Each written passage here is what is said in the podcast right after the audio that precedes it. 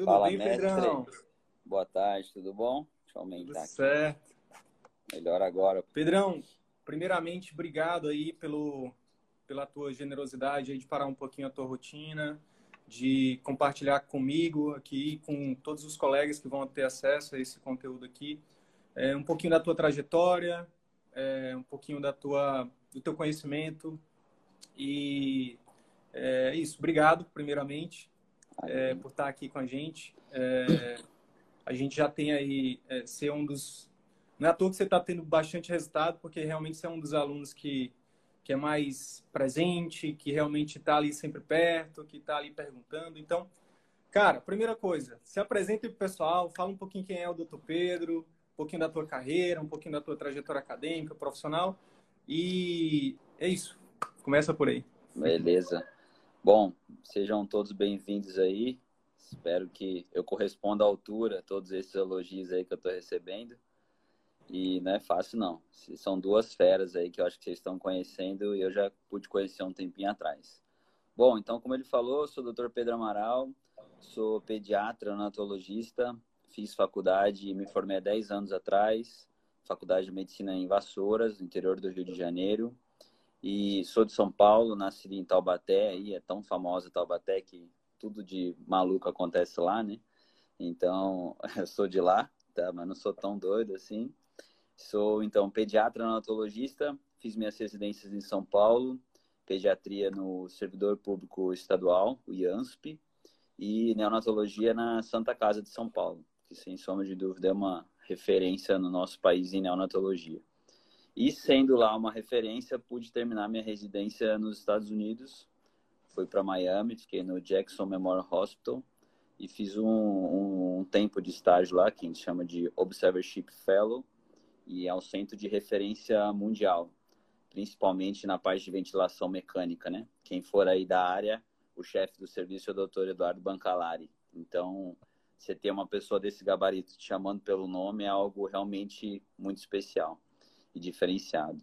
E sou pós-graduado também pela Western Austrália, faculdade lá da Austrália. Fiz um curso EAD em prematuridade, né? Principalmente em nutrição de prematuros.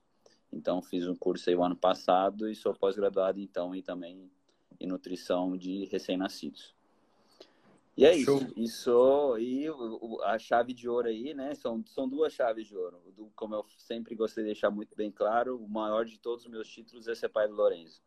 Isso, sem sombra de dúvida, foi um, um salto na minha vida em conhecimento, em respeito, em, em, aspectos humanos, realmente eu tenho me tornado pai. Isso me fez muita diferença, sem sombra de dúvida. Empatia, como, né, cara? Sem sombra de dúvida, né? Você vivenciar, né? Você passar pelas dificuldades, você entender um pouco o que é o teu, o teu filho doente. Graças a Deus ele nunca teve nada sério até hoje, ele tem um ano e nove meses. Não por ser filho de pediatra, mas como qualquer outra criança, né?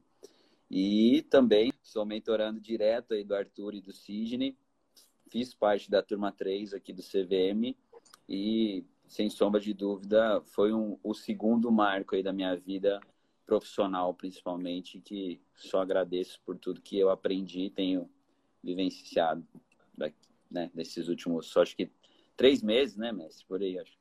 Três meses. De uma mudança, não vou dizer da água para o vinho, mas da água para o champanhe, seria melhor. Boa, Pedrão. Cara, então vamos lá tem um, tu tem um currículo realmente invejável. É, e aí eu queria que tu falasse um pouquinho agora da tua trajetória profissional. Então, tu falaste da tua é, trajetória acadêmica e, e, a tua trajetória profissional. Tu terminou a residência e aí? Tu foi trabalhar onde? O que que... É, eu, eu queria sempre... que você falasse de forma resumida como, qual foi a tua Legal. trajetória até chegar no CVM, por exemplo. Sim, sim. É, assim como acho que a grande maioria de todo mundo que se forma na parte da neonatologia, a minha dedicação era quase que exclusiva à UTI, né? A, o, o, a carga de trabalho da residência a qual eu frequentei era muito grande, então eu não tinha tanta opção de fazer plantão fora. Então, logo que eu terminei, eu já, por fazer essa residência, eu trabalhei no, Hospital Santa Joana, em São Paulo, que é uma referência também mundial em neonatologia, né? A sexta vez a melhor maternidade da América Latina. Então, eu fui o médico, um dos mais novos contratados na época. Isso fez bastante diferença na minha carreira também, extremamente importante. E sempre tive essa mentalidade do academicismo, né? Eu nunca fui professor efetivamente, mas trabalhei com cursos de correção de provas, cursos de formação de residência também. Então, sempre gostei dessa parte câmera, médico, e sempre me dediquei a estudar um pouco nessa parte também. Vinha, eu, sou de São Paulo, né, como eu falei, mas estou em Campo Grande, Mato Grosso do Sul. Eu prestei uma prova de concurso aqui para uma federal que eu nunca assumi, na verdade. E sempre, e logo que eu cheguei, poucos meses depois, eu já fui abraçado pela Santa Casa daqui. E é ali que eu acabei tendo toda essa trajetória é, dentro, aqui na cidade, subindo muito rápido, né? Eu cheguei a, um cargo de diarista de UTI. E o engraçado, né? E até essa semana a gente conversou bastante sobre isso, o quanto foi importante até o CVM na minha vida. Porque foi quando eu parei, eu sempre falo essa questão que eu trabalhava mais de 90 horas por semana não tinha tanto contato com meu filho, não tinha tempo de estudar, que foi uma coisa que eu sempre levei muito a sério. E quando o CVM apareceu na minha vida, me dando esse clique do você pode atender particular, você sendo recém-formado, você tendo um gabarito ou não. E aí eu comecei a, a, a, acho que um dos primeiros exercícios que me chamou muita atenção, isso já dentro do CVM, né? Depois eu mostro, eu falo como eu cheguei ao CVM, foi eu, eu quantificar o valor da minha hora trabalhada, né? como a gente fala, o honorário, né? É a honra de uma hora. Então, foi quando eu sentei pela primeira vez e falei, nossa, eu acho que tá errado isso. Porque eu acreditava que eu me dedicava de uma maneira tão exclusiva à Santa Casa e comecei a reduzir. Eu fazia 44 horas semanais só de Santa Casa. Mais home care, mais transporte aéreo, mais o início de um consultório totalmente plano, nada pensando em, em particular e nada disso, né? E, para minha surpresa, eu comecei essa redução de carga horária da Santa Casa é, e fui mandado embora semana passada. Assim, eu estava de plantão e me chamaram e falaram assim: oh, então, amanhã você não precisa vir mais. Então, eu só agradeço que eu ter iniciado esse processo do meu consultório, né? Antes disso, eu já fazia agora 24 horas semanais e já estava tirando o pé realmente, me dedicando muito mais ao que eu venho vivenciando dentro do CVM com essa minha prática de consultório que, graças a Deus, está dando bastante certo. Isso. Posso te interromper, assim eu porque eu acho que tu falaste, falaste uma coisa extremamente importante, eu imagino, para os colegas que podem estar nessa mesma situação que você estava, de estar tá dedicando, cara, 90 horas por semana, dá o que? Mais de 12 horas? Com é, certeza, sim. Por dia, eu dormia, né? Então... Eu dormia em casa praticamente duas noites, mas mesmo pois é. assim, é. né? é, o tempo todo você tá com a cabeça voltada para aquilo ali, né? Então, pois é, e aí o que acontece? Tu tá dedicando o teu tempo, tua energia, muitas vezes o teu conhecimento, tu tá estudando para ser o melhor naquilo, né? Para crescer naquilo. É, você cria uma expectativa né, de crescer ali dentro, de se tornar o chefe e tudo mais. É, e sua saúde também acaba indo para o saco muitas vezes, seu relacionamento Muitas vezes você deixa em segundo plano para um belo dia, depois de anos você se dedicando a uma coisa, vir alguém, muda uma questão política e fala assim: olha, a gente não precisa mais de você. Por que, que eu estou falando isso? É, eu acho que esse exemplo, cara, é, eu, eu pô, agradeço demais por você estar tá tendo a hombridade, a humildade de compartilhar isso com os colegas, porque eu penso que pode ser realmente algo extremamente importante para alguns colegas que vão ter contato com esses conteúdos, não só não só os que estão aqui ao vivo agora, mas os, os milhares que a gente vai mandar esse conteúdo depois, Sim. que é o seguinte: a gente passa a nossa vida inteira construindo, é, é, tentando construir algo para a gente, né, que nos dê segurança. Só que pelo caminho do plano, ou muitas vezes até do, do próprio serviço público, ou qualquer outro empregador que não seja você o dono, Sim. você está construindo uma mansão no terreno dos outros, cara. A qualquer momento alguém pode vir dizer, dá licença, desocupa aí, que esse terreno é meu. Sim. É, não, como, como eu te falei, né? Eu tava, eu, total, eu estava de plantão. Não foi assim, olha, então, daqui próximo mês você não precisa vir, né? Eu tinha assim, para vocês, para as pessoas que não sabem, né? Eu tinha assinado as minhas férias na segunda-feira, porque na segunda-feira seguinte eu iria sair de férias, né? E na sexta-feira, antecedendo esse final de semana, Eu estava de plantão, fui chamado pelo departamento pessoal e tipo, muito obrigado, não precisa vir amanhã. Foi retirado o meu crachá do meu bolso e entregue naquela situação. Então, para eu que venho de uma formação de Santa Casa mesmo, que as pessoas vestem o jaleco e fala eu sou da Santa Casa, você sabe bem disso, professor? Isso é uma coisa, é uma, é uma patada, né? Mas, assim, é, Por outro é, lado... é o comércio, né? Por outro lado, eu da, da, logo que eu saí dali, as pessoas que me seguem no Instagram falaram assim, ó, semana que vem tem mais horário, tem mais vaga, bola para frente para cima, que a gente sempre fala essa frase, né? Pois é. Então, adianta. lado, a, a, gente tem uma. Tem o Thiago Brunet, que é um cara que, que eu sigo aí no Instagram, ele tem uma frase em um Sim. dos livros dele que ele fala assim, ó, que é a zona de expulsão. Eu passei por isso, Pedrão, também, que você está passando agora. Eu imagino que muita gente que está que, que tá vendo a gente aqui agora, que está ouvindo depois no podcast, pode se identificar. Sim. Que é, é, exatamente isso, cara. É tu dedicar a tua vida, teu tempo, tua energia Cara, e tu vê ali teu, tua vida sendo desmoronada por uma decisão política sem embasamento Sim. nenhum. É, eu passei por isso. Né? Eu fui convidado a me retirar de locais onde eu estava dando meu sangue. Né? E aquilo ali, cara, foi exatamente que me mostrou, cara, não sou eu que não é não, não sou eu que tô é, errado, é o sistema que tá errado. Sim. Então a Sim. partir dali eu comecei a criar, a, a focar o esforço onde, onde eu tinha controle, onde, onde aquilo ia ser meu. Então, o atendimento particular, cara, é um local onde é seu. Ninguém nunca vai chegar e dizer, ei, é, pare de usar o nome Pedro Amaral, é, porque esse nome é meu, entendeu? Porque essa marca é minha. Ei, Sim. você não pode cobrar tanto na sua consulta. Ei, você não pode cobrar Sim. tanto no seu procedimento, no seu programa de acompanhamento. Não, cara, é seu. É você que dita as regras. Então, apesar de você, nesse momento, né, eu imagino que seja realmente uma zona de trans... você está passando por uma transição, é, cara, isso pode ser a melhor coisa que pode estar acontecendo na tua vida. Isso, então, para os colegas que estão ouvindo a gente, se você está passando por isso, não espera puxarem teu tapete, não. Já Sim. se adianta, faz que nem o Pedro e já começa a buscar, construir o teu, a tua, tua mansão, a tua casa, num terreno que é teu. Show, Pedrão. Vamos lá, então me diz, voltando no tempo, cara. Uhum. Tu tava lá 90 horas por semana, e aí o que foi que aconteceu? Apareceu um vídeo no Instagram, isso, foi, né? Eu sempre, você já me conhece, eu sempre fui muito de buscar as coisas, né? De ir atrás, porque me incomodava essa situação de, pô, eu via a gente crescendo, mas sempre aquela, a mentalidade no particular que eu tinha é, não, daqui a 15 anos, daqui a 20 anos, todo mundo vai saber quem é o Pedro Amaral velhinho e aí vai querer marcar uma velhinho. Eu tenho 34 anos, né? Mas assim, né? A gente a, a gente pensa em respeito médico associado à idade. E é uma coisa que eu brigo demais aqui, que eu falo, gente, me diz que livro que essa pessoa escreveu, que publicação que ele tem. Ah, o fato dele ser idoso, me desculpe, mas de onde eu vim, de onde eu me formei, isso não quer dizer muita coisa. Claro que eu respeito. O respeito mas... ao idoso é uma coisa, né? Outra coisa respeito, é porque sim, a pessoa que é tem por... muito tempo de estrada, ele é melhor ou pior. Sim.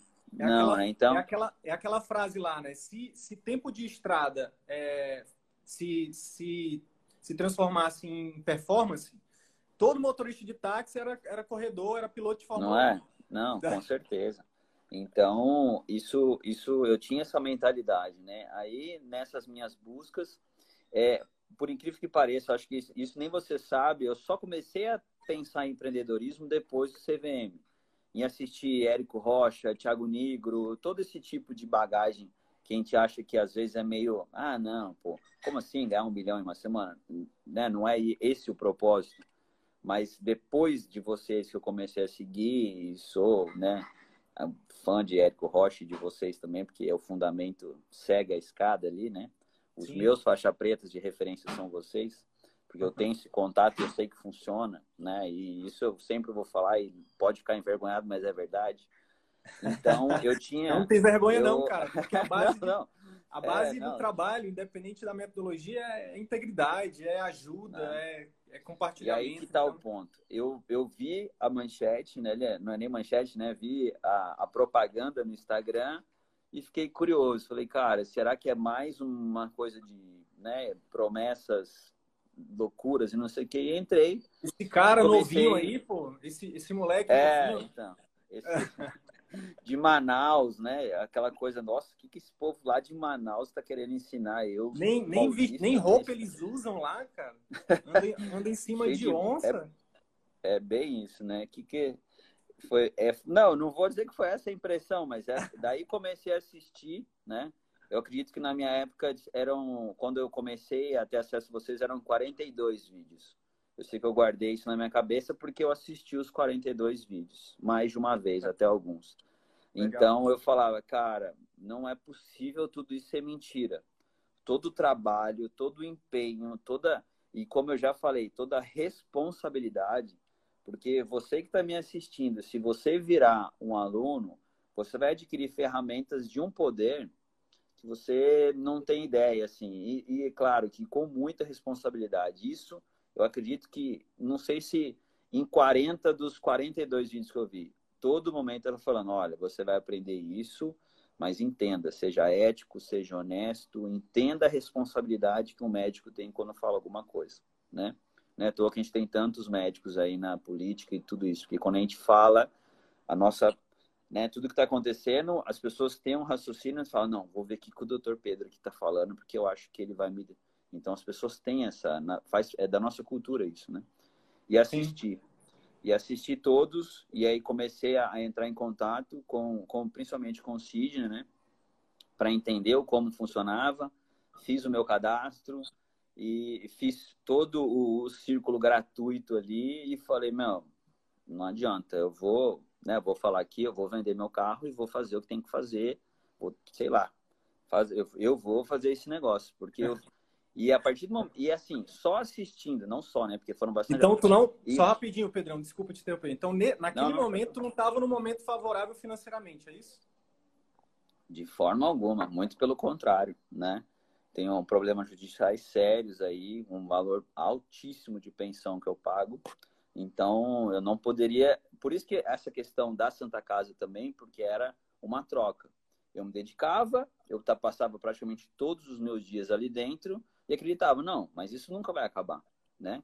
E graças a Deus eu busquei esse outro recurso antes que acabasse, porque senão seria, né, eu ia ser preso por não pagar pensão. Então, é uma coisa que, por mais bizarro que possa parecer, a gente tem que pensar que, meu, três meses atrás lá, eu sou muito, eu é, tenho uma religião, né, que influencia muito na minha vida, acredito que nada é por acaso. E chegou no ponto que eu falava, ó, eu preciso de uma luz, eu preciso de algo e foi quando o CVM entrou e a gente conversou muito, né? Também com muita responsabilidade, porque eu entendo que tem gente que tá do outro lado e fala assim: não, é agora que eu vou sugar esse cara aqui, porque se você não tem uma credibilidade, imagina, você vai pagar um valor X para uma pessoa que você nunca vai. Eu espero que, né? Eu já combinei que eu vou ter esse contato. Mas se você parar para pensar antes, pô, o cara 2000, tem Manaus. 2000, final de 2020, eu acho que a gente vai ter o primeiro encontro ao vivo, viu? Porque a galera tá pedindo muito. Se Deus quiser. E a gente está eu... se tornando mais do que relação aluno-professor, né, cara? Sim, o carinho, a amizade tem, tem, crescido dia a dia. Não, e é, e é uma benfeitoria mútua, né? Acho que é o que eu sempre falo, vocês puxam do meu melhor e às vezes eu te pergunto uma coisa e você fala assim, cara, não tinha pensado nisso, né? Como aconteceu essa semana. Então, a gente tem esse contato e só para cima, não tem outro. Sim. E sempre com humildade, tudo isso, né? então, tu não... bastante livro, né? Você me educou bastante relacionado a isso também. Então, tu não estava no melhor momento financeiro, tu não estava no melhor momento de tempo, tu não estava no melhor momento de, de, de, por exemplo, tu não estava com a, com a casa arrumadinha, a família arrumadinha, tua vida estava perfeita, aí você disse, não, agora que está tudo perfeito, eu vou entrar no CVM. Muito pelo contrário. Eu estava no, no olho do furacão ali, sem saber para onde correr e como fazer. E não tinha mais hora para eu trabalhar. Né? Pra, não, como é que eu vou? Não tinha Ou... como aumentar mais o teto financeiro, não tinha, não já estava. Já estava explodindo. E outra coisa que vocês também me ajudaram, né? Reconhecer o que eu realmente preciso para viver.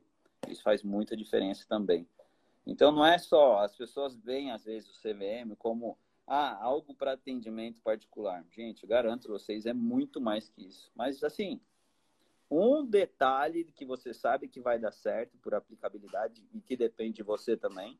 Não é só, não, eu comprei aqui e vou fazer. Não, né? O quanto a gente estuda, quanto a gente se dedica e faz vídeo e conversa, e melhora aqui, corrige a câmera e corrige a luz. Então, é muito mais do que só. Ah, não, comprei agora, pô, vai dar tudo. Não, avisa a secretária que segunda-feira é mil reais a consulta só particular. Não é isso. Né? Se for esse o intuito, meus amigos, vocês estão no lugar errado. Aí é, sei lá, terreiro de alguma coisa. Tem que fazer, a gente tem um método, tem o, tem o conhecimento, mas tem que botar, tem que fazer o esforço de fazer a sua parte, né? De aprender, estruturar e aplicar. Sem Beleza. Dúvida. Isso é extremamente importante. Pô, obrigado, cara. Obrigado. Gratidão pelas palavras, de verdade. Na, o script, que a gente saiu totalmente do script aqui.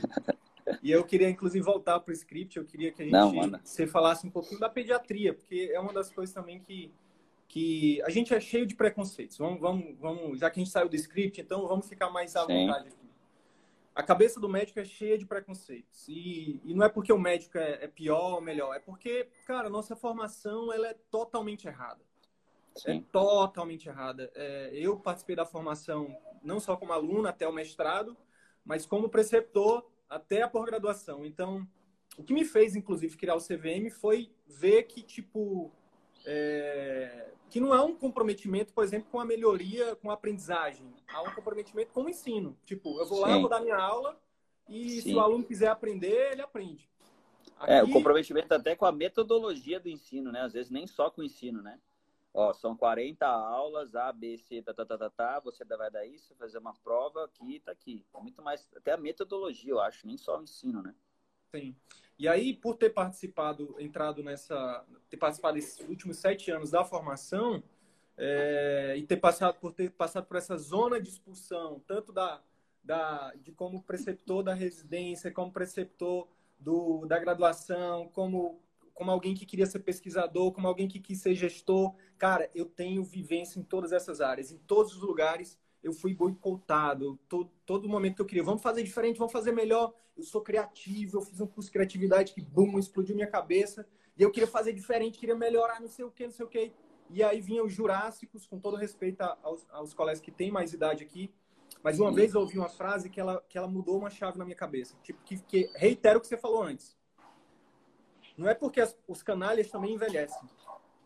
Os canalhas também envelhecem. Então, não é porque uma pessoa tem é, idade. Pesado, né?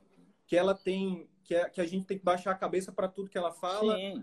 ou que tudo que ela fala é, um, é, uma lei não. Eu vim do Nordeste, sou do Nordeste com muito orgulho e eu conto isso com um orgulho gigante no meu peito, no meu coração. É, eu vim do menos nada. E uma coisa que eu aprendi com meu pai, com a minha mãe, com a minha família foi a respeitar os mais velhos. Só que o respeito que a gente aprende no Nordeste, ele passa a ser, ele, a gente bota o idoso num patamar de santificação. E eu levei tanta porrada na minha vida até agora que eu aprendi que não é assim, não. Dás e receberás é o lema da minha vida. Então, se um idoso me dá respeito, ele vai ter o meu respeito. Se ele é canalha comigo, eu vou simplesmente ignorar e vou me afastar dessa pessoa. Então, é, a formação me ensinou muita coisa, cara. A formação me ensinou muita, muita coisa. Uma das coisas que eu, que eu vi na formação é que existem algumas especialidades que são tidas como os patinhos feios, né? A medicina de família, Sim. a pediatria, né? A minha própria esposa, ela fala na história dela que tipo, ela teve dificuldade para ir para pediatria porque os pais queriam que ela fizesse uma especialidade cirúrgica porque dava dinheiro. Sim, sim. E aí hoje, eu, eu, queria que você me falasse do teu ponto de vista, é, o que, que você acha disso? Se é verdade, a pediatria tem, tem essa conotação de, ah, é uma, é uma especialidade que o médico vai ser pobre. Mas na tua trajetória, incluindo agora depois do CVM, com esses primeiros passos, com os primeiros frutos que você está colhendo e com tudo que a gente está construindo aí de perspectiva para frente, o que, que você tem a dizer para os colegas em relação a isso? Cara, buscando aí o, o gancho teu da, de família, né? É, eu sou o único médico da minha família. Meu pai tem oito irmãos vivos e minha mãe duas. E eu sou o único médico de toda essa família.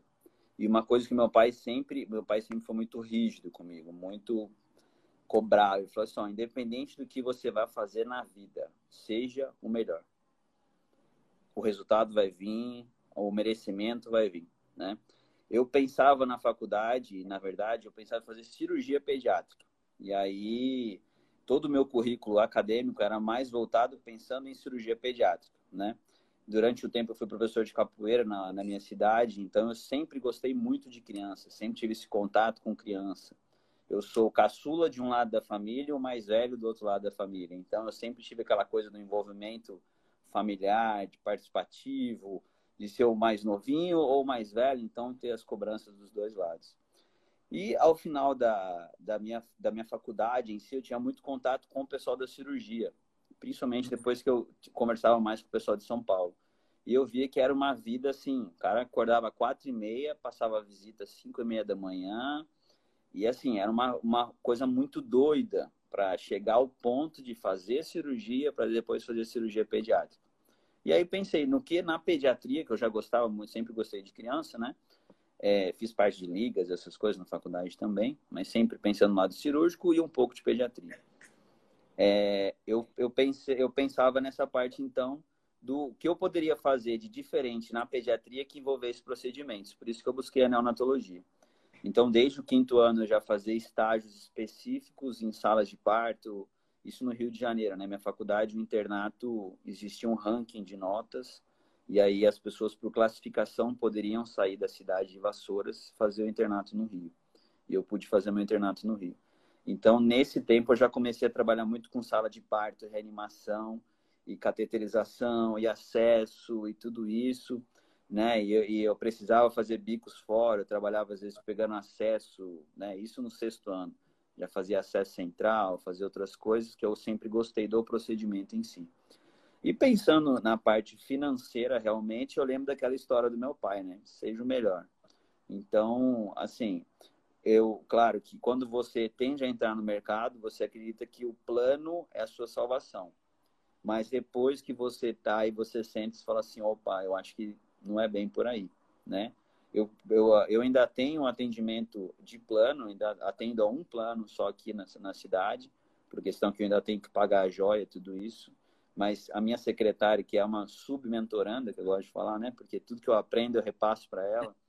Eu falo para ela, você está vendo por que, que a gente não pode fazer ter essa questão do plano mesmo, que a gente tem que pensar, mudar essa estratégia? Por quê? Por exemplo, eu só tenho consulta agora no meu consultório para junho está tudo muito cheio. Para um paciente de plano, simplesmente na manhã não me ligar, não remarcar, não, ela não, não, por mais que exista o conceito, ah, é o doutor Pedro, é indiferente para ela, porque ela paga uma taxa do plano, se ela vai, se ela não vai, ela não vai ser recobrada por aquilo ali, não vai ter um gasto nenhum, então ela tem aquele conceito. E a gente fala, né, pacientes de conceito. As pessoas buscam atendimento de excelência, mas que talvez não é a proposta do plano de saúde. Né? Clientes então, de relacionamento, isso... eles querem uma experiência, eles querem né? cuidado, eles querem teu tempo, né? Eles querem é, é, enfim, tua atenção, né? E aí na e, pediatria, e... na pediatria, desculpa, só te interrompendo rapidinho, mas Não. na pediatria eu falo com conhecimento de causa que eu já trabalhei muito com a pediatria e minha esposa é pediatra. E o que a gente vê é que vocês, os pediatras, é, por se envolverem tanto com as famílias e com as crianças, vocês acabam é, enfim, fazendo muito mais do que é esperado, só que não se cobra por Sim. isso. Teve uma, uma, uma, colega que veio no direct falar comigo que me, me chamou a atenção que ela falou. Ela falou, minha nossa, eu, eu vi os vídeos de vocês aqui e eu vi que, que eu realmente estou no círculo vicioso. Porque eu atendo 33 por plano de manhã, 33 à tarde, e de noite, quando eu chego em casa, eu respondo 33 mensagens. Então ela atende 99 pessoas por dia para ganhar aquele é. teto é. lá que. Entendeu? São, são situações, e assim, tem várias mães de pacientes que estão aqui assistindo. E elas sabem muito bem que em momento algum eu faço discernimento entre quem é o particular e quem é o plano. Isso é uma questão de hombridade minha também, porque eu sei que tem gente que faz isso, né? Uhum. Mas por mais que eu, eu, eu até prefiro que a minha secretária, eu no, no sistema, às vezes, eu tendo a não olhar se é particular ou plano, claro que agora eu tenho já horários diferenciados, porque eu sei que aquilo é indiferente para mim, que eu vou ofertar o melhor que eu posso para aquele paciente, independente do plano. Só Pedro. que, claro, com o passar do tempo, isso vai mudar. Né? Cara, a gente pode aqui, então, tu poderia contar um pouquinho daquela história que tu me contou, porque eu acho que é uma história que aquece o coração, que citando aqui o nosso colega de turma da turma 3, queridíssimo JP, é, João Paulo, Town, referência no Rio de Janeiro.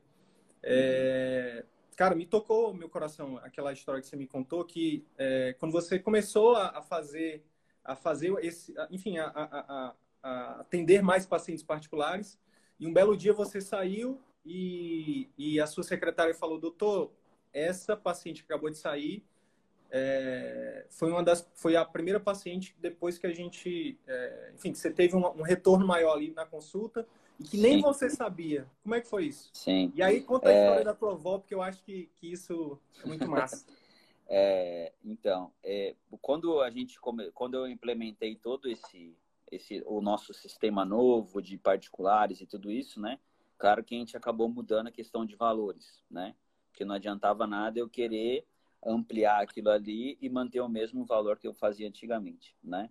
E a minha primeira paciente nesse valor novo, eu não sabia, porque eu só tinha visto que tinha entrado, e às vezes a gente associa valores de maneira errada, era uma pessoa que eu acho que ela era de uma equipe de limpeza de uma empresa.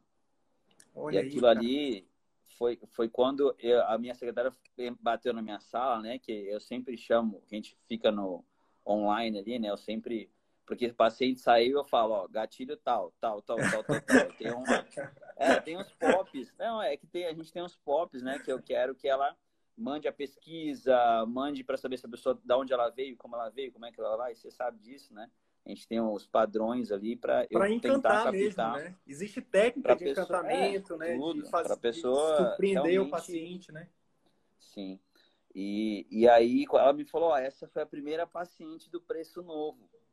Eu fiquei assim, falei, rapaz, a primeira paciente do preço novo é uma pessoa que trabalha numa empresa de limpeza.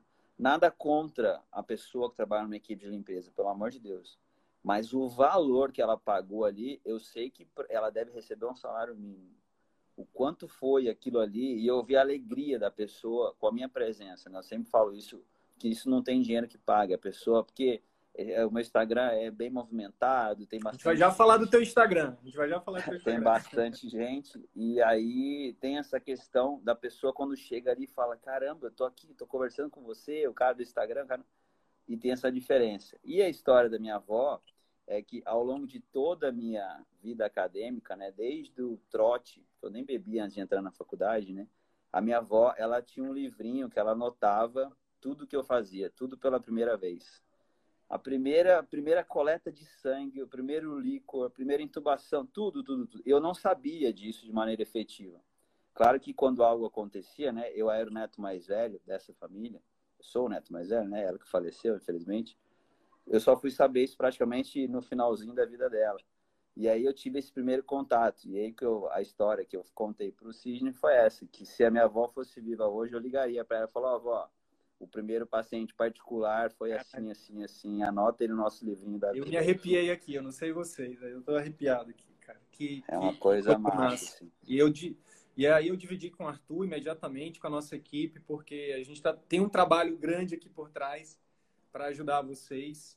E, cara, isso, essas histórias alimentam o nosso coração, de verdade, alimentam a nossa alma, muito mais do que, do que a troca financeira, né? A troca Sim. financeira ela simboliza, na verdade, é, essa troca de ajuda, né, cara? Porque ao passo que a gente ajuda com uma coisa, com uma técnica, com uma orientação, tu ajuda a gente com isso, né? Tu Não, traz uma história tempo. dessa pra gente. Muitas vezes também ajuda a gente a melhorar técnicas, a melhorar tudo. O nosso curso que a gente começou na turma 1 é totalmente diferente do que vai ser para a turma 4. E, Sim. cara, obrigado. De verdade. Perdi aqui até o script. Pedrão, como é. Me vamos lá. Tu já falou um pouquinho, mas eu queria que fosse mais específico. Cara, como é que foi para tu se matricular? Teve receio? Por que, que tu decidiu se matricular no CVM? Qual foi o receio que você teve? Como que você lidou com esse receio? Já que você não, Cara, tinha, tanta, receio... você não tinha tanta grana, você não tinha tanta estrutura, do ponto de vista, você não estava no melhor momento da sua vida, você estava trabalhando muito, não tinha tempo, e aí? Cara, eu fui, fui muito receoso, né? Até porque por eu ter essa publicação diária do Instagram, eu tenho um giro muito grande. Eu recebo muita coisa de às vezes as pessoas querem ou trampolim ou alguma coisa assim. E quando eu vi, eu falei, cara, mas eu, é, eu não sei, eu não sei explicar o diferente na hora que eu li assim. Falei, cara, né? Eu sei que hoje eu sei a headline, eu sei tudo, toda aquela a, a parte do, do envolvimento, mas mesmo assim foi diferente. E não por à toa que eu assisti os 42 vídeos antes de falar, pô, não é possível que eu não vá conseguir fazer isso. E não é possível que eu não vou ter esse resultado que eles estão dizendo que vão me prover. Ah, então a dica que tu daria para a galera que está em dúvida aí é maratonar até hoje, 11 horas da noite, os conteúdos, 60 conteúdos estão no, no, YouTube, é isso? Cara, não, né, nem, não. Eu acredito que não chega a tanto porque eu tô falando para vocês, ó, vale a pena. Não que eu tenha alguma credibilidade, mas acho que assim, hoje tem alguma, assistir... tem alguma, tem alguma. Não, é, se você assistir nossas lives e todo o projeto em si, é uma fórmula, né? É igual eu falo para as mães, se você fizer uma fórmula errada, seu filho vai ficar mais constipado, é igual matemática. Então, não é chama fórmula à toa. Bhaskara é uma fórmula, ninho é uma fórmula, não é uma fórmula. Se você fizer errado, não vai funcionar. Então, como a gente falou, eu, eu me cobrava que eu precisava de algo diferente. E esse algo diferente apareceu. Eu botei para ver se realmente era. Assisti os caras, questionei os caras, mandei e-mail perguntando como é que funcionava isso, aquilo e não sei o quê. E estamos aqui hoje, cara, fechando aí, indo para a quarta turma de sucesso aí, que, pô, eu só, eu falo para as pessoas, é que assim, quando eu tento explicar para minha secretária mesmo, né, como eu falei, essa semana eu mostrei o meu projeto para ela. Eu vejo o brilho no olho da minha secretária, falando, cara, por isso que você não dorme, por isso que você fica lendo as coisas, por isso que você fica pensando. Eu falo, é, Thaís, tá De onde você tira tudo isso? Eu falo assim, de onde você tira tudo isso? Eu falei, sabe aqueles doidos lá de Manaus? Então, a gente trabalha o tempo inteiro pensando nisso. É mensagem de madrugada, é insight de, porque a gente assiste os outros e fala assim, cara, eu vou fazer isso, vamos ver. Aí faço uma coisa errada, ó, cara, essa é a iluminação que você tem que melhorar isso, tem que passar mais isso. E é isso, a gente acaba virando uma família de comprometimento e resultado. E assim, como toda família, a gente brinca, né? Se não treinar, não vai fazer gol, meu amigo. Então, tem que ir para cima, não adianta. Então vamos lá, beleza. E aí tu, tu uh, eu acho que uma das coisas que eu vou, eu vou, eu vou aqui alucinar que pode ter acontecido é que você teve coragem, né, cara? Você, Sem você viu que, você viu que você era um cara extremamente competente, né? Uma das coisas que eu vejo que é uma das principais características que você, que eu vejo em você é esse, esse comprometimento mesmo com a ciência, com então, por exemplo, saiu uma coisa nova, tu já tá lá lendo, né? Tipo, para tua área, né? Sim. Então, tu já, pô, a parada dos procedimentos, um cara que já estava ali com um nível, já estava ali é, do ponto de vista técnico lá em cima. Só que teu resultado do ponto de vista de qualidade de vida, de retorno financeiro, de tempo para o teu filho, né, que está aí crescendo, não estava não tava alinhado com aquilo que você acha que você merecia. Sem então, você viu que seguir por aquele caminho que você estava indo não ia te trazer resultado diferente. E aí. Tu, tu teve coragem de apostar, foi isso? Foi bem isso, com certeza, né? E faz parte, né? Não adianta. Quem quer algum tipo de resultado, ninguém vai bater na tua casa ou, e aí, vamos fazer isso para dar certo? Não. Você tem que ir atrás e buscar, e coragem é a palavra que encaixa bem nisso aí, né?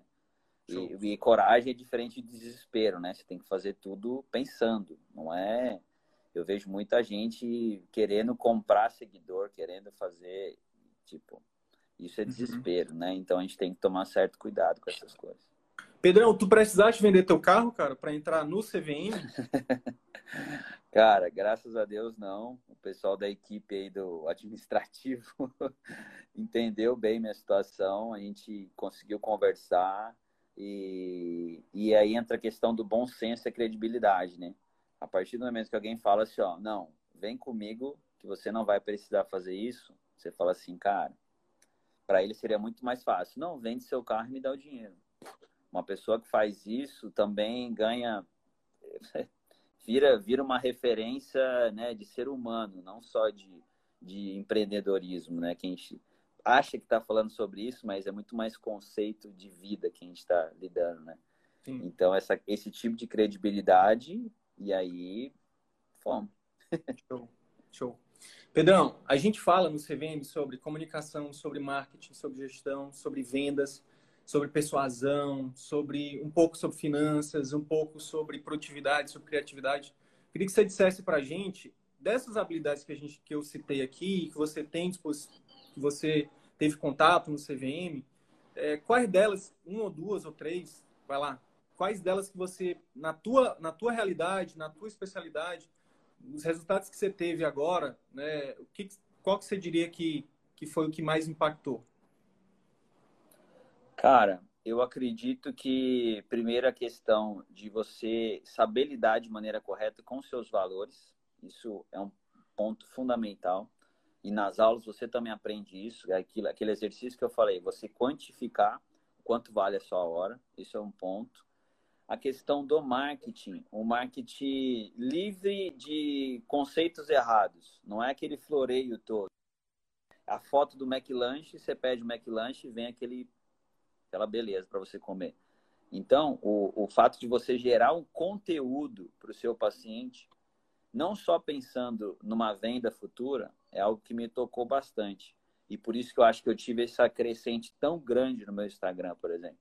Já está todo dia passando informação e normalmente você passa uma informação, no final a pessoa está assim, vai me vender alguma coisa.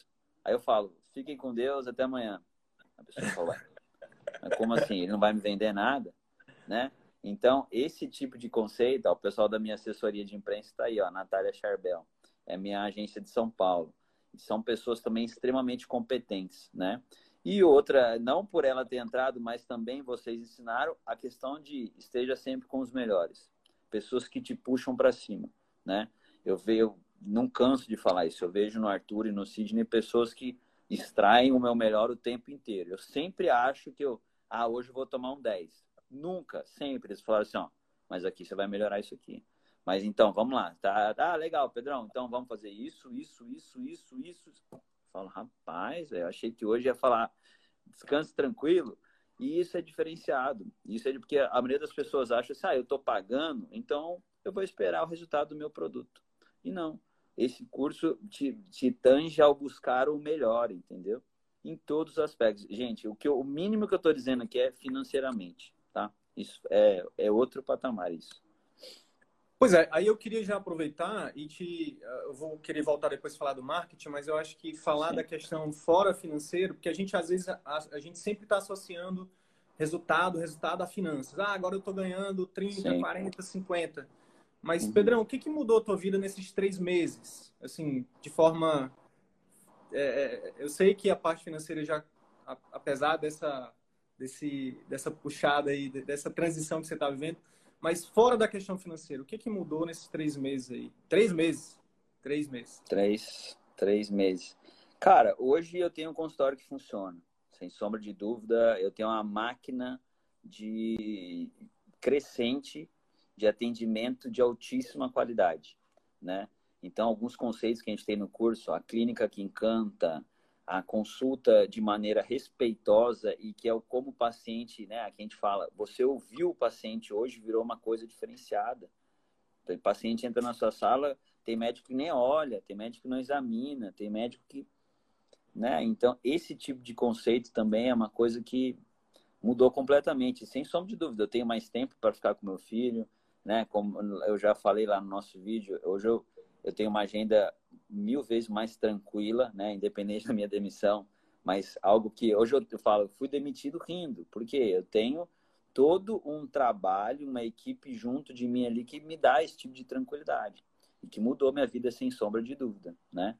Eu consigo conceituar isso como uma melhora gigantesca na minha qualidade de vida, baseada em tudo que eu aprendi, né?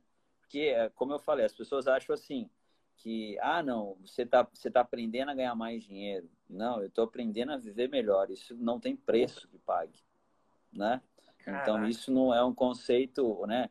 O, o, aquele livro que, a gente, que eu já falei algumas vezes do ego, né? O ego é o seu pior inimigo. Cara, é um, é um soco a cada página que você se vê, você fala assim, meu, aquele dia eu falei assim com a residente, aquele dia eu falei assim com a minha mãe, aquele dia eu deixei de ficar com meu filho para fazer tal coisa e você vai aprendendo conceitos e você vê que, meu, né, a vida é isso daqui, né? Então a gente esse tipo de conceito que eu nunca vou ter como agradecer vocês por isso, entendeu? A vida é, é, é, é mais do que aprender a ganhar dinheiro, é sobre aprender a mudar de vida. Caraca, muito forte. Muito legal. Pedrão, então vamos lá. Vamos, vamos, vamos aqui é, para as perguntas mais. Vai para o script aí. Para o script. é, aqui Cara, nós dois falamos bastante. Em que, é, vamos lá. Vamos voltar para o marketing, então. Quando tu entrou no CVM, tu tinha ali quantos mil seguidores no Instagram e, e o que, que você fazia? Você tinha alguma ferramenta de, de de impulsionamento pago? Você tinha alguma estratégia de marketing bem definida? E como é que está agora? Não, eu tinha mais aquela questão de postagens de Instagram vinculada à agência, foto e o texto embaixo. Isso sem sombra de dúvida. Por eu gostar de falar, eu comecei a, a abrir algumas coisas de pergunta no meu store, abrir alguns questionamentos.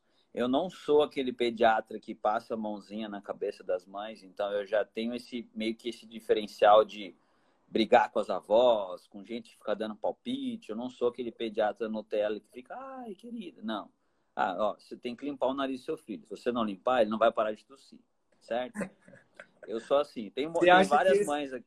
Você acha que esse tipo de, por exemplo, esse tipo de stories ele, ele, ele viraliza mais rápido por você estar tá sendo verdadeiro, por você estar tá Isso, é, às vezes a... até meio polêmico, é, às vezes até gerando um pouco de polêmica ou falando algo que uma mãe gostaria de falar.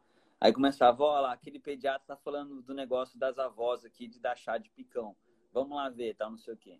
Só que sempre foi nessa questão de foto e, e texto, né? E começando os stories. Então, e depois, só, claro. Só para deixar, só para deixar claro aqui para os colegas, né? E, e para os pacientes que estão aqui também, né? Eu imagino que você tem uma rede de seguidores muito grande. Eu sei do teu envolvimento, do teu engajamento é muito grande mesmo é, às vezes é, é, muito mais fácil, é muito mais conveniente a gente passar a mão na cabeça, a gente dizer é, não, tá tudo bem, é isso mesmo, não sei o que, não sei o que. Mas é, no teu caso, e foi uma das primeiras, um dos primeiros contatos que a gente teve no início lá do curso, que eu te falei, foi, cara, é, é, é impossível da gente, é, é, impossível e é muito difícil, é muito pesado a gente usar máscara, a gente ser Sim. alguém que a gente não, não, não, não é para sustentar uma imagem. Então, Uhum. É, eu estou aqui extraindo uma coisa que eu realmente penso sobre a questão do teu sucesso orgânico, porque tu não impulsionava isso antes. Que é ser você Sim. mesmo, cara. É ter alinha, tá alinhado ali com seus valores. Não é desrespeitar ninguém, mas é falar o que você realmente acredita não, que precisa ser falado. Sim. Show. E para quem acha, assim, eram vídeos no meu carro, não era produção, não era nada disso que a gente tem hoje em dia, não. Era eu, acendi a luz do carro e falei, ó, oh, gente, vou falar aqui que eu não aguento pessoal de posto tá falando besteira, e não é assim, tá errado, e papapá, e não adianta, era, entendeu? Foi assim, eu nunca tive nenhum tipo de, de, de tráfego, nem, eu só fui conhecer, entender o que era tráfego depois que eu conheci o CVM. Eu não, eu não, eu não assistia esse pessoal de tráfego, eu não entendia, eu não sabia o que era Hotmart, eu não tinha nada, nada, zero disso, entendeu? E aí chegou a, começou a, aumentar. quase 30 mil. Quantos, quantos, tu lembra quanto que você tinha quando você entrou? 20 e poucos?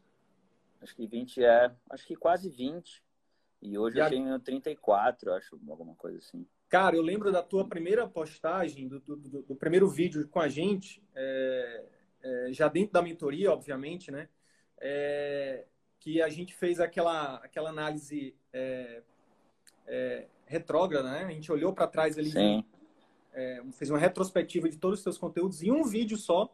Tu teve um engajamento, tu teve um, um número de visualizações não. orgânicos, orgânicos, muito maior do que os anteriores, né?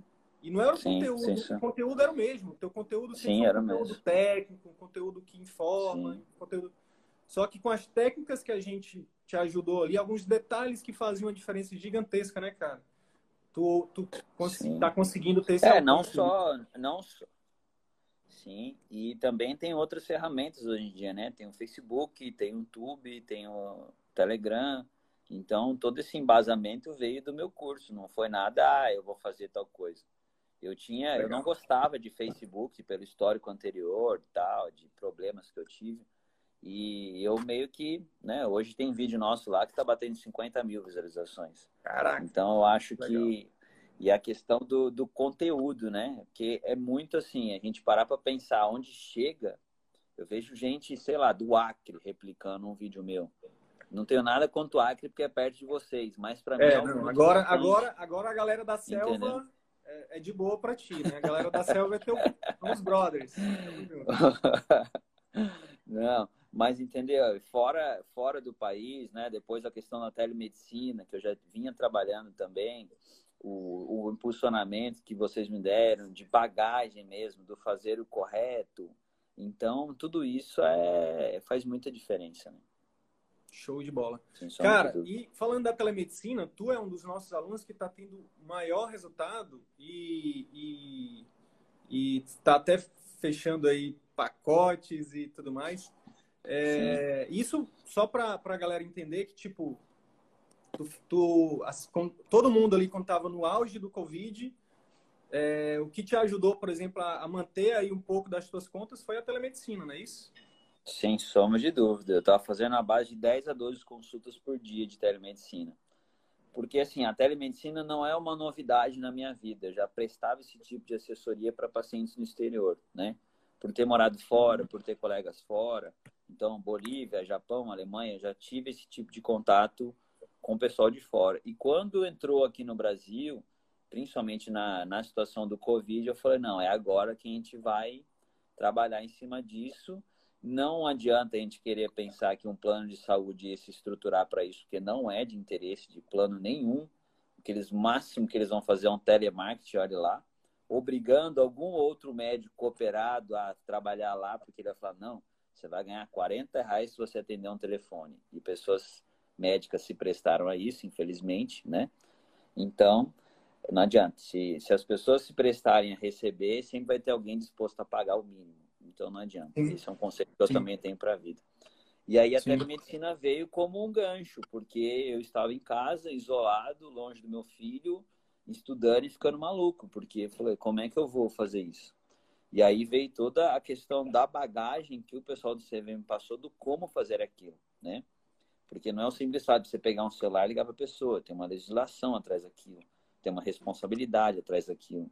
Eu tive problemas com pacientes de convênio que se achavam não direito daquilo e perceberam que não, depois, né, de tomar um tapinha de luva aí da, da realidade mesmo, do próprio convênio falou assim, moça, paga esse rapaz aí, porque só ele tá fazendo, tá bom? Obrigado, boa tarde.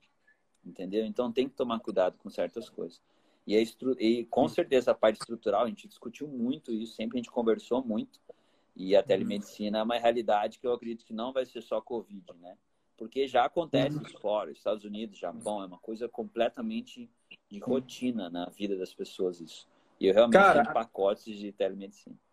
A telemedicina é, é, é, é, uma coisa tão massa, tão maravilhosa, que, que agora com o Covid só veio a ser confirmada é, que não tem mais como voltar atrás. O que, os, o que as autoridades, o CFM, o Ministério da Saúde tem que fazer é buscar formas de. É... Opa! Travou o meu? Acho que travou aí, sim. Opa! Opa, vamos lá. Pois é, a telemedicina, na nossa opinião, é um caminho sem volta. É. Osso. É um caminho sem volta. Por quê? Porque beneficia muito a população. Beneficia muito as pessoas que estão em áreas isoladas, por exemplo. Né? É... Pô, a gente fica muito feliz de ver colegas que fizeram o nosso curso consultório médico online, que a gente liberou gratuitamente, é, e que está tendo retorno, cara. Está tendo retorno. Inclusive, Sim. alguns deles tiveram tanto retorno que entraram no CVM agora. E para quem não sabe, o curso consultório médico online sobre telemedicina vai, a gente está colocando ele como bônus agora. E muitas Legal. vezes, por exemplo, se pegar o teu caso aí, uma 10 consultas por dia, a 200 reais, você tem o quê? 2 mil reais. Em dois dias você paga o curso. E aí é um curso que, que pode. Tra... Então, ah, mas nesse momento de crise. Enfim, a gente está fazendo tudo para quem quer realmente entrar na nossa turma entrar. Sim. Parcelando, boleto, tudo mais, fazendo qualquer negócio. A gente está fazendo qualquer negócio. A gente só não está abrindo mão do valor que o curso realmente tem, do nosso trabalho. Né? Como Sim, o Pedro falou, a gente tem trabalhado direto, diariamente. Então, a gente. É, é a mesma coisa que a gente orienta os nossos alunos. O paciente que acha caro o seu, o seu preço é porque ele não enxergou ainda o seu valor. E está tudo bem. A questão é a gente continuar trabalhando para que outras pessoas, para pessoas que enxerguem o nosso valor, é, é, para a gente atrair essas pessoas. E é isso que a gente está fazendo. É, a gente está atraindo pessoas como você, né, que, que enxergaram o valor da metodologia, que enxergaram, que confiaram né, nas pessoas que estão desse outro lado aqui, que estão tendo as vidas é, mudadas, né? Não só profissional, Sim. mas pessoal, como a Carol, né, que diz que tem tempo para ir para academia, enfim, vários outros colegas que estão aí colhendo os primeiros frutos É, Não, sim. E a, tele, a telemedicina pagou minha secretária, né? Porque eu tinha acabado de contratar ela e veio Covid. E aí? O que, que eu vou fazer? E aí a gente trabalhou toda a estratégia dela em cima da telemedicina. Ó, a gente tem que fazer isso acontecer e vamos mandar para os pacientes. Claro que eu lido muito com prematuro, com alto risco, cardiopatas. Então, são pacientes que precisam do acompanhamento um pouco mais específico mas que naquele momento eu não poderia fazer isso de maneira presencial. Então, eu cheguei a atender 18 cidades diferentes do Brasil inteiro.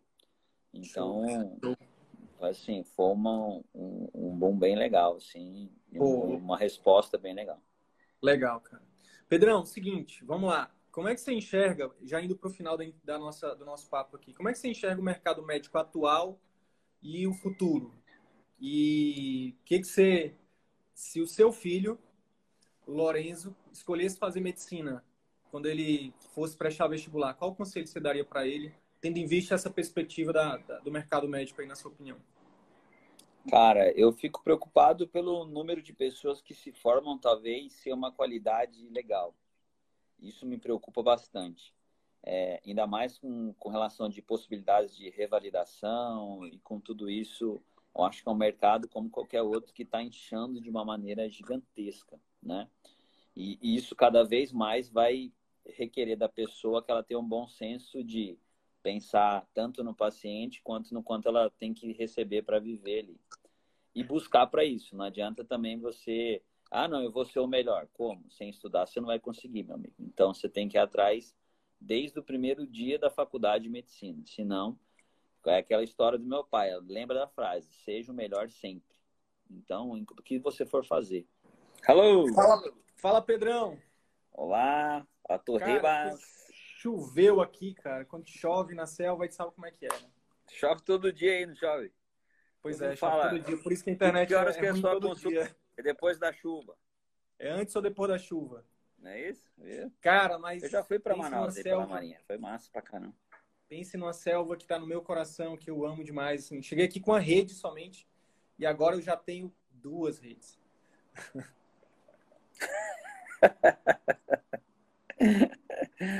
Eu tô brincando aqui, cheguei aqui sem nada de verdade, agora eu tenho uma família que é o meu maior patrimônio, isso tem uma índiazinha mar igual, é, não tem preço. Inclusive, olha aqui, ó, o Bom Pai. Bom Pai, massa. Ele tá assistindo aqui, ele tá no, ele tá no outro quarto aqui, senão ele não ia deixar, ele quer mexer, ele quer, ele tá me assistindo aqui no outro computador, no outro Show. Celular. Show de bola. Cara, então a gente estava falando sobre a questão do, do futuro do aí, né? Médico, que a gente espera. Do mercado médico e vamos lá, daqui a pouco o Lourenço com 15 anos chega para ti e fala: "Pai, é o seguinte, quero ser médico". E aí, o que é que você, o que é que você me diz? Aí, ó, grande mestre Arthur Ribas entrou aí, gente. Esse é o, é o outro cara. É o 01 e o 01. É, aí é. Eu vou até me portar melhor aqui agora, porque o cara aí é responsa. Brincadeira, gente. Bom, sobre o futuro aí, é, é, eu me preocupo bastante, né? Eu sempre conversava muito com as residentes, tentando entender o que elas esperavam desse futuro, né? Agora, pensar no que meu filho vai, vai, vai querer. Aí, ó. Arthur Ribas, boa tarde, tô aqui. Brincadeira, gente. Isso daí é o jeito que o Arthur fala e ele sempre fala desse jeito e eu nunca tive coragem de imitar ele ao vivo, é a primeira vez. Enfim. É... Brincadeira. O seguinte, então, pensando na medicina aí do futuro, eu me preocupo realmente porque é um mercado, né? Não adianta a gente querer mais acreditar que o médico é algo assim, ah, me formei, vou ganhar 15 mil por mês, ficando em casa, atendendo cinco pessoas. Não, isso não vai acontecer. E é isso que eu vou pretender falar para o Lorenzo, a questão de conceitos. Acho que eu já falo isso, ele com um ano e nove meses, então com 15 anos ainda mais. E é um mercado que vem numa crescente. E uma crescente não só na parte de pesquisa, na parte de estrutura, né? A gente tem que pensar também em robótica, em novas tecnologias, novas implementações. Muita gente tentando fazer o que o médico faz, então a gente tem que tomar bastante cuidado com isso também. Então, assim, é um mercado promissor, como sempre. Eu não me imagino fazendo outra coisa. Eu não me imagino sem ser médico, não me imagino me dedicando aos meus pacientes, né? Algo que hoje, independente do valor, acho que se meu filho quiser, eu vou ficar muito feliz relacionado a isso. mas vou orientar ele, principalmente aos vários erros que eu já cometi, como atender em plano e esse tipo de coisa. E o principal, que eu acho que o que falta muito para os médicos hoje em dia é se valorizar. Percebam, se valorizar, não se vangloriar. Porque médico é tão bom como qualquer outra profissão, né? Não é, não se vive só com médicos. Isso é um conceito que eu sempre tive muito isso, principalmente por eu ser o único médico da, da minha família e várias literaturas a gente às vezes tem que tomar esse puxão de orelha aí para entender que a gente não é melhor nem diferente de ninguém. Só que a gente lida com vida, a gente lida com sentimento, a gente lida com emoção, a gente lida com responsabilidades que nem sempre, nem todos têm na sua profissão, né? E o médico não pode em nenhum momento deixar isso de lado. Não pode parar e falar, não, não, aqui eu acho que dá para eu dar uma enganada, acho que aqui dá para eu dar uma forçada de barra. É muita responsabilidade é, aderida ali ao, ao jaleco, à presença, né? Isso é, é notório. Onde você chega, as pessoas tendem, pô, o cara é um médico. Independente da, da, do que o cara vai seguir, né? A pessoa tem que ter o discernimento ali. E eu acho que isso é, é formação de caráter. Por isso que desde agora eu tenho que falar para meu filho. Não adianta só lá na frente eu querer fazer mudar da, né, do dia para a noite. Falar, ah, então, Lourenço, você nunca deu valor para nada, agora você vai tentar ser médico e vai dar valor para tudo. Não vai ser isso que vai acontecer. Isso é extremamente importante. Foi o que o Mas, Luiz assim, falou ontem, né, cara? Às vezes o, o, o, que de, o que determina o nosso sucesso profissional ou pessoal, ele está muito, ele tá muito enraizado, e aí tu como pediatra, né, é, pode confirmar isso ou não, ele está muito enraizado ali com a formação do ser humano, que são os primeiros sete Sim. anos, né, cara? E é por isso que eu sou de uma vertente que defende o homeschooling. E eu vou lutar com todas as minhas forças para, nos primeiros sete anos da minha filha. E é por isso que o CVM, uma das coisas que, que faz com que o CVM exista é porque é, eu quero estar presente com a minha filha nos primeiros sete anos dela.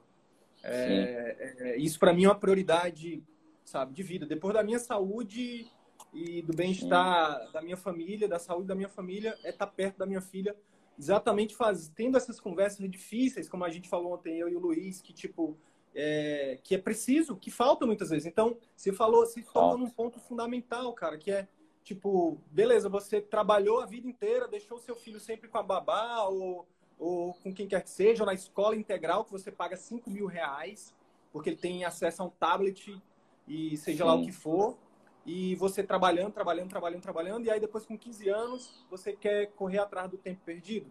Sim. É, só, só vou, vou parafrasear o que a gente. Que eu escutei ontem, na verdade, eu estava assistindo, né? Aquela história da criança que chega pro pai e fala: pai, vamos brincar? Ah, não posso, estou trabalhando. Pai, vamos fazer isso?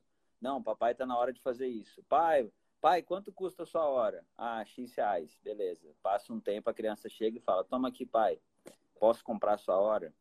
Então, apesar de ser pesado isso, mas infelizmente isso faz parte do dia a dia. E não só na parte médica, claro. Ignorância nossa achar que só médico trabalha muito. Muita gente trabalha bastante. Só que a gente tem que realmente. É, fica o exercício aí para todo mundo que está assistindo. Põe no papel o que você gasta e o que você precisa gastar. Acho que esse já é um ponto extremamente importante. E para os médicos, futuros médicos, minhas residentes que estão assistindo aí, que eu tenho imenso carinho, é saber se valorizar. Isso acho que é, é extremamente importante. Isso caiu demais, principalmente acho que na última década. Eu tenho 10 anos de formado. Quando eu me formei, isso ainda era algo um pouco mais assim, não, pô, o cara é médico. Hoje em dia, ah, não, eu sou médico. As pessoas meio que, não, você é médico? Depende. O que você vai me perguntar, né? As pessoas têm essa coisa. Você vai pedir dinheiro? Você, ou você quer tirar, tá com dor de barriga? Né? As pessoas têm uma certa, não, não vou dizer aversão, mas tem que tomar muito cuidado aí com o que esse título, que nada mais é como qualquer outro título, né? Nós somos pessoas, nós não somos médicos, né? Então, é, a medicina é uma ferramenta, como o Luiz falou muito bem ontem, é uma coisa que eu anotei no meu livrinho aqui de, de frases.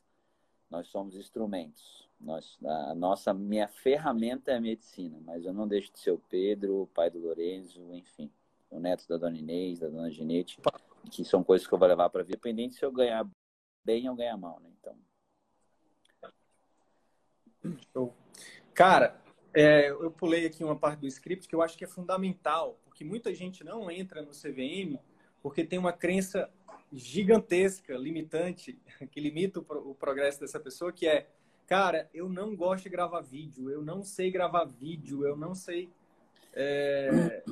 Como que tu. E principalmente, eu tenho. O que, que os colegas. Eu tenho, minha, aí a gente descobriu que uma das coisas que está por trás disso, na verdade, é o medo da crítica dos outros colegas médicos. Como é que você Sim. lida com isso? Como é que você lidou? Você já passou por isso? Já teve essa crença Sim. em algum momento?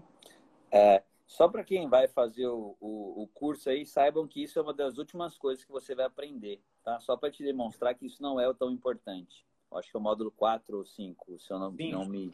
5. Então, para você entender que isso não é fundamental.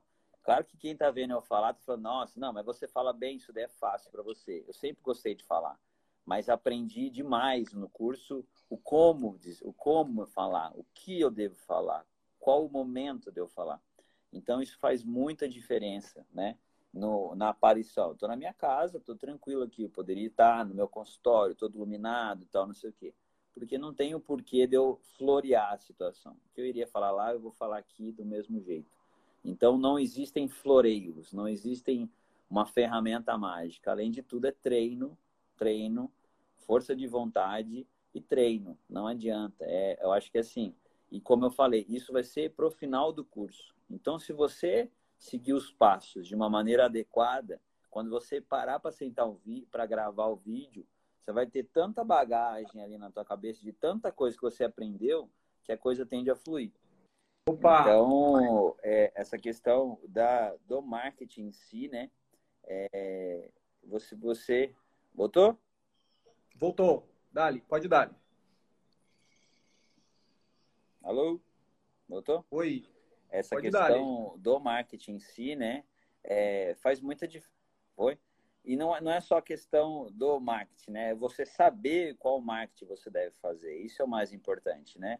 Aquela coisa que a gente percebe muito. Ah, eu vou fazer a, a, o outdoor, não sei o quê. Gente, as pessoas estão olhando para o celular. Ninguém mais olha para o outdoor. Se olhar para o outdoor, bate o carro. Ela tá, é muito mais fácil se, se eu colocar um vídeo novo, a mãe bater um carro porque viu meu vídeo, do que ela vi um outdoor com a minha foto, né? É, é, acho que é um exemplo aí que os grandes, as grandes falas aí do marketing digital falam. A pessoa que está lá no aeroporto e tem aquela baita propaganda de milhões atrás dela e a pessoa está ali, ó, no celular. Então, você oferecer qualidade no seu marketing e passar informação de conteúdo, né? E eu não estou dizendo informação de venda, estou dizendo informação de conteúdo, né? Quem sair daí e entrar no meu Instagram vai aprender um monte de coisa que talvez achou que sabia. E não tem diferença. Sem sombra de dúvida, um marketing bem guiado, um marketing funcional. E aí depois vão entrar as ferramentas, o tráfego, o tráfego orgânico, que a gente usou o termo aqui, depois o tráfego pago de maneira correta, de maneira honesta. Né? A gente vai realmente alcançar aí outros patamares pensando no marketing mesmo, que é muito legal. Eu particularmente gosto muito, leio muito, e cada vez mais só tem coisa nova, por ser uma ferramenta nova, né? Copyright, a copy, enfim, tudo e. A crítica, que... E a crítica dos colegas, Pedro, como é que tem lidado? Ela, ela existe até hoje, a crítica dos colegas, porque no início eu era um, um aquele, ah, talvez você é um médico de Instagram, né? Até quando as pessoas começaram a perceber que eu era um médico que resolve. Então isso faz um pouco de diferença, né? E não, como eu falei, não adianta você ter todo um floreio, tá? Eu consegui o paciente, chegou no, o seu paciente na sua frente, você, pã, pô, como é que eu vou atender esse cara? O que, que ele tem de diferenciado? O que, que a minha clínica precisa ter? Como que eu vou administrar tudo isso? Não é o simples fato de você estar aparecendo na mídia, né? Eu dou entrevista toda semana, sou speaker da Nestlé, enfim, mas não por isso, porque é um marketing guiado, né? E você tem que fazer jus ao que o seu paciente está buscando, ao que o seu paciente está pagando. Então, as críticas sempre vão existir, mas, né? É estranho quando alguém não te critica. Aí que você tem que tom tomar mais atenção. Quando você começa a receber muito tapinha no ombro, você tem que sempre desconfiar. Fala, ué, mas por que estão me elogiando se eu não fiz nada? Ou as pessoas vão reconhecer o seu valor realmente, ou tem algo de estranho acontecendo ali. Então, muitas das pessoas que me criticavam anteriormente me mandam, me marcam em postagens para eu repostar para a pessoa aparecer. Então, é, a gente tem que sempre abrir o olho, mas assim, crítica vai existir sempre, a gente tem que ter hombridade, respeito também, porque você não é perfeito, você sempre pode melhorar. E a crítica, eu sempre gosto de. A crítica me faz crescer, principalmente. Ou como desafio pessoal de melhorar aquilo que eu estou dizendo, ou simplesmente parar para pensar: será que essa crítica é para me subir ou para me puxar para baixo? Isso também é importante a gente ter esse, esse discernimento, porque acontece, acontece sim. Tem pessoas dando tapinha nas suas costas que querem copiar o quanto antes tudo que você está fazendo, né? Então, se fosse tão ruim, a pessoa não estaria tentando. Aquele negócio, né? O, o Jeff Bezos fala que se você não quiser ser criticado, não faça nada, não fale nada e não seja nada.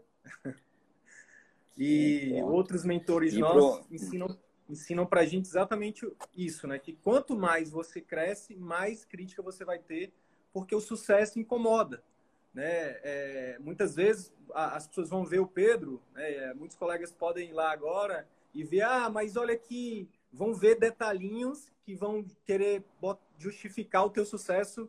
Ah, ele está tendo sucesso por, por isso ou por aquilo. Só que pouca gente sabe que existe toda uma estrutura por trás, que são anos de, de leitura de livros, de participação de cursos, Sim. de estudo diário. E aí as pessoas Sim. que muitas vezes não saem da zona de conforto, que preferiram o caminho da conveniência, que não se comprometeram, vão lá buscar um errinho de português. Olha aqui, eles estão. Essa semana, por exemplo, teve colega que, olha aqui, ó, tem um erro de português no anúncio de vocês. Tipo, cara, é um erro de português. A gente tem 60 horas de conteúdo gratuito no, no podcast, no, no, no, Telegram, no, no YouTube, e a pessoa Sim. olha para uma letrinha errada no anúncio. Então, assim, Cara, assim, esse tipo de é. pessoa, é. esse tipo de pessoa a gente nem conversa, a gente responde de é, forma cordial eu, e a gente, eu, eu já... a gente bloqueia e segue a vida, porque é, você vai fazer. Ter... Não, fala aí, desculpa, pode, desculpa, desculpa. Pode falar, não, não, não é isso. Você vai, você, vai, você vai fazer, você vai acertar 99 99.990 vezes e uma vez que você errar, as pessoas que, que não gostam de você, que têm inveja, ou que queriam estar no seu lugar, vão te criticar. E faz parte, tá é, tá tudo bem. Mas, enfim, cara, é, eu acho que assim, gente para julgar sempre vai ter. Enquanto você tá ali na linha de frente, as pessoas vão falar, as pessoas vão criticar, e dificilmente essas pessoas vão querer entender o que você faz para estar tá ali. Elas vão simplesmente falar, ah, eu acho isso, doutor Pedro. Pô, beleza, que bom. Vida que segue, eu não vou parar de fazer as coisas, eu não vou parar de trabalhar, de publicar, de mostrar que eu amo meu filho. Não vou fazer nada disso, entendeu? Então, às vezes as pessoas falam, ah, porque eu não acho certo você colocar foto do seu filho, não sei o que. Eu falo, não me siga, é o meu Instagram, desculpa. Entendeu? Então, não, eu não fico muito sabe? Não adianta. Você sempre, sempre, sempre vai ter gente criticando, como é tudo na vida, né? Quem se destaca um pouquinho ali, algumas pessoas querem denigrir, querem tirar, tal. Mas acho que show não. de bola. Pedrão, dá risada. Show de bola, cara. É, última pergunta e aí eu encerro contigo. Eu vou dar um último aviso aqui. Mas de antemão, cara, que massa, que massa, que massa esse conteúdo que a gente está produzindo aqui para os colegas. Ah, Vamos lá. Fala aí. Imagina, a frase. imagina última, a frase que você colocaria no outdoor gigante, pensando em um conselho para os médicos, né, que poderia ser o conselho para você, que você faria diferente 10 anos atrás, quando você saiu, ou para o seu filho. Você falou seu, a coisa do seu filho lá e tal, mas um conselho, um outdoor gigante com um lockdown que todo mundo pudesse ver essa frase. Qual que seria essa frase? Cara, é, não sei se uma frase, mas tem duas frases que eu gosto bastante. É, feito é melhor que perfeito, sem som de dúvida. Acho que isso se encaixa para tudo na nossa vida. E um, um, conselho que eu acho é faça, como eu, eu, falei no nosso vídeo, né, uma frase que é do, do Érico Rocha. Vocês fizeram o meu, o meu coração cantar. Eu acho que a partir do momento que você tem um contato com esse tipo de coisa na sua vida, faça. E assim, sempre seguindo né, aquela cartilinha da, da, que possivelmente é que a sua avó falava. Respeito, educação, hombridade, caráter e dignidade. Não faça nada que você nunca queira que fizessem com você. Acho que seria essa frase para colocar lá. feito é melhor que perfeito. Não faça nada que você não queira que façam com você. E sendo médico, então, você tá brincando aí. Show, Espero cara. que você.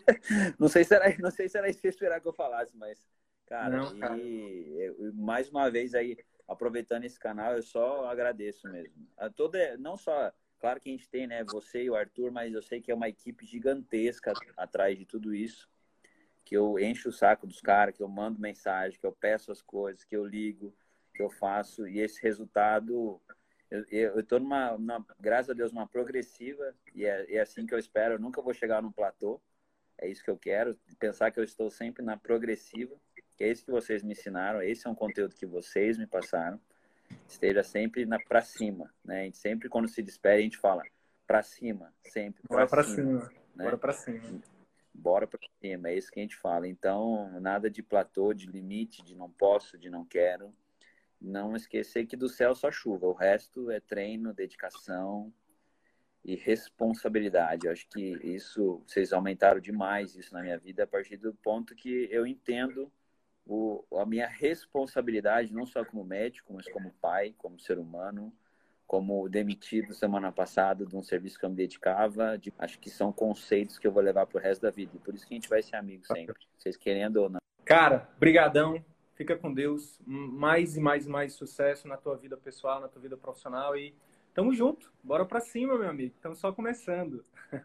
Gratidão por ter vindo aqui é hoje compartilhar um pouquinho da tua história, da tua vida, dos teus conhecimentos, das tuas habilidades, dos teus valores. É, obrigado, cara, de verdade. Bota, na, bota no caderninho aí que eu tô te devendo mais uma e eu vou pagar, hein? Eu devo, não nego, pago quando eu quiser. Bora pra cima. Tranquilo. Obrigado a todo mundo que assistiu aí também. Quem não me segue, vai seguir lá, tem bastante coisa interessante. Arroba Neo Pedro Amaral. Tem o Facebook, tem o Telegram também, que é bem legal ali, mais próximo. E, pô, agradeço todo mundo aí que está comentando. É, são pessoas da minha equipe, são pessoas da minha turma e são meus amigos para a vida agora. Então, são pessoas que, pô, a cada elogio que eu recebo, eu só agradeço e posso melhorar. Então, é isso que a gente tem que levar para a vida. Não se vive só de elogio, não. A gente apanha muito para poder estar tá aqui fazendo aquele vídeo de um minuto e meio ali, é repetição, repetição, repetição. E edição, edição, edição, edição, a gente sabe disso. Ronald, pô, Avelino, JP, as meninas, todo mundo. André. Assim, André, pô, é, é, é uma progressiva que a, gente, que a gente vive aí, sem sombra de dúvida, esses dois caras aí. Para quem está assistindo, quem quer conhecer, quem quer se dar bem, bora, que vai fazer parte desse time aí com a gente aí que é sucesso, não adianta. É receita de bolo de vó. Não tem erro, meu amigo. É se dedicar e fazer que o bolo vem. Então, obrigado Oi. a todo mundo que assistiu aí. Tamo junto. Fechou. Tchau, tchau. Valeu. Até mais, gente. Fica com Deus. Tchau, tchau.